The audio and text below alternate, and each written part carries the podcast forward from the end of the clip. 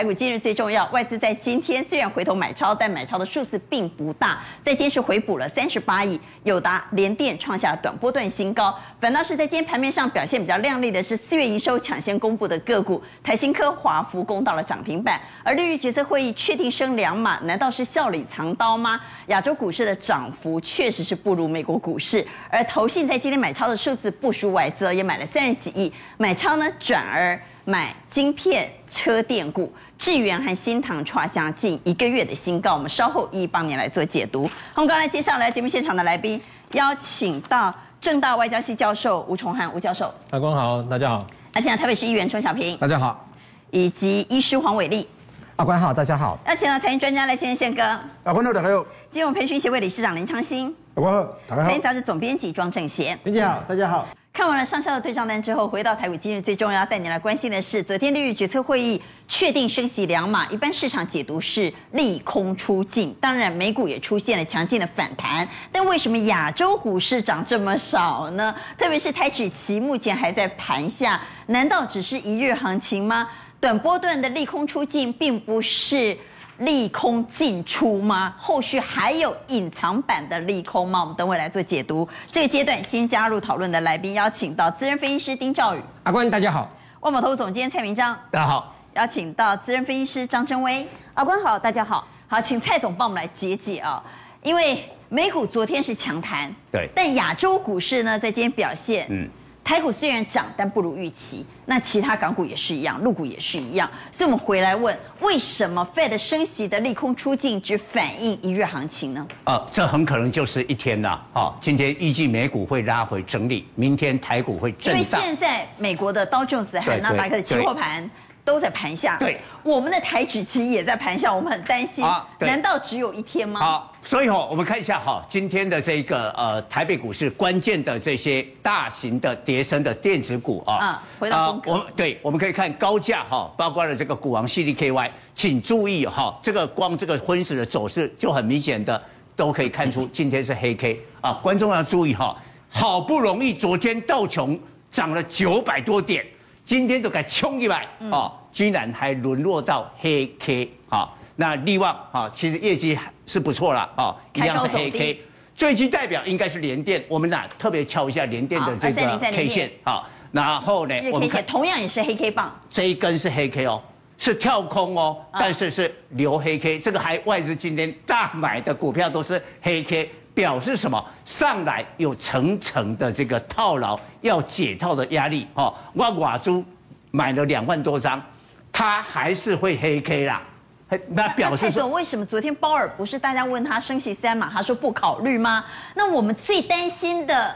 如果让我们心里头的石头给放下，不是照理说，昨天很多人期待不只是利空出尽，叫做利空尽出，也就是说未来的利空通通没有了，不是只有这一次哦，未来我们都不用担心三嘛。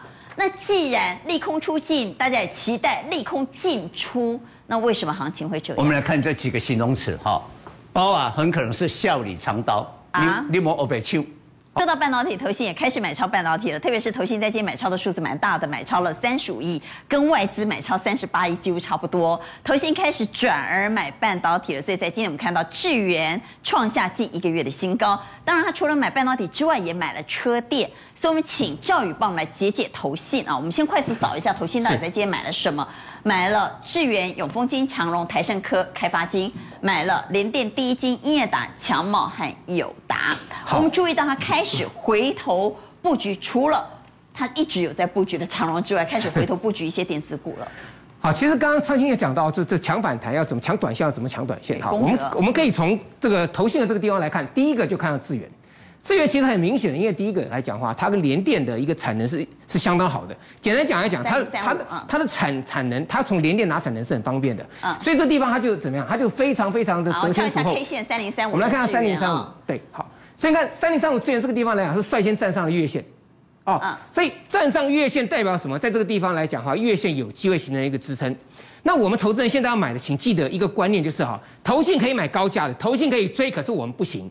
那投信他他要做的事情，第一个还是从产业切入，所以呢，第一个要买什么？买车电。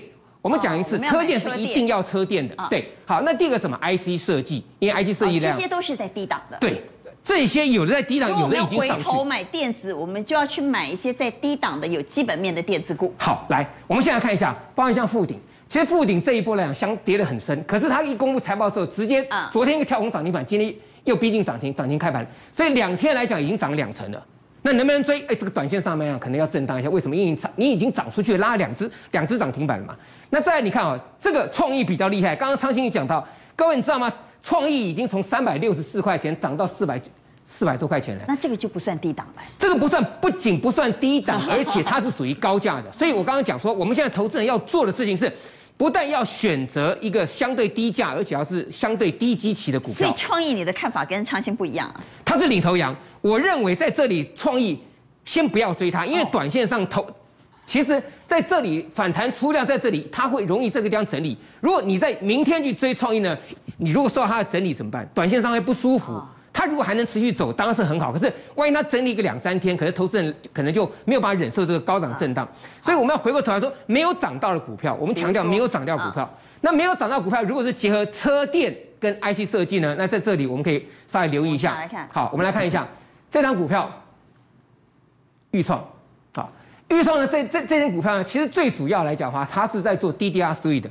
那今天有一则新闻，就是 DDR3，特别是利基型的 DDR3，因为产能的移转，因为日本很多韩国产它的厂商，它把移产能移到做这个 CMOS，所以 DDR3 的这个产能来讲，它就产能就减少，可是需求还是在那个地方，就变到现在来讲的话，DDR3 的的报价是创五年的一个新高。大家以为记忆体不好，但记忆体有分哦。有利基型或标准型，没错，那其实利基型记忆体的报价是创下五年新高，而且是是 DDR 三，DDR 四五还没有，是 DDR 三，它是属于比较中阶的。那这个中阶部分来讲，它是用在哪边？用在五 G 基地台，用在 WiFi Six 这个部分。好，好，那我们再接下来看下去，钰创其实本身来讲，它也有做这个所谓的车用晶片部分，所以可以看到像像 eMark 的一个晶片。好，那另外来讲的话呢？在这个记忆体的部分，这个我们刚刚提提到，甚至在 USB 高速传输这个部分来讲的话，也是也是也是有的。好，那我们往下来看。好，那我们来看一下第一个技术面。我们要看技术面，就是第一个，它的整体而言来讲有有没有涨到？几乎没有涨到，几乎没有。而且这个波段来讲的话，创预创的跌幅是四十五趴，这个跌幅呢跟联电一模一样，联电已经站上月线了，预创还没有。这两个股票都跌波段跌跌四十五趴。好，那我们再来看一下。钰创本身来讲，你看过去来讲都是赔钱的，一五年、一六、一七、一八，其实都是赔钱的，都负负负负，一直到二零二一年，去年可以看到，终于到去年看到正数了。你看第一季算零点二元，第二季算零点五六，第三季算一点五五，第四季算一点六，可以说怎么样？三块九，慢慢上去。嗯，那理论上来讲，其实预创它跟利基电的关系也很好，那跟利基电拿的产能，明年来讲的话，大概多出五成左右。就是说，他已经预定了多了五成的一个产能，所以理论上来讲，法人他预估明年预创的一个 EPS 应该是比今年来讲，它应该还还在大幅度成长。你刚刚说它跟利基电、它跟联电都可以拿来做对比，对，对不对？我们来看预创的位置啊，是在这里。我们来看一下联电二三零三的联电，敲日 K 线图。刚刚其实呃，赵友谈到二三零三的联电，其实它已经突破月线了。它第一次突破月线，整理完再上去。我们来看利基电，我们也来看看利基电的位置。利基电呢？还站上季线了，那我们再回来看豫创五三五一的豫创，它确实是相对比较落后啊。它整体几乎，我坦白讲，几乎是没有涨到。嗯，那所以呢，以 IC 设计本益比来讲的话，大概二十二十倍不过分。那事实上，法人有人预估，他明年可以赚赚六块钱到七块钱。那你如果是二十倍本益比还六块钱的话，那大概一百二十块钱。那豫创今天股价在多少？在六十七块九。啊，所以我觉得相对跌升之下来讲，这个地方做跌升反弹的股票会比较安全一点点。好。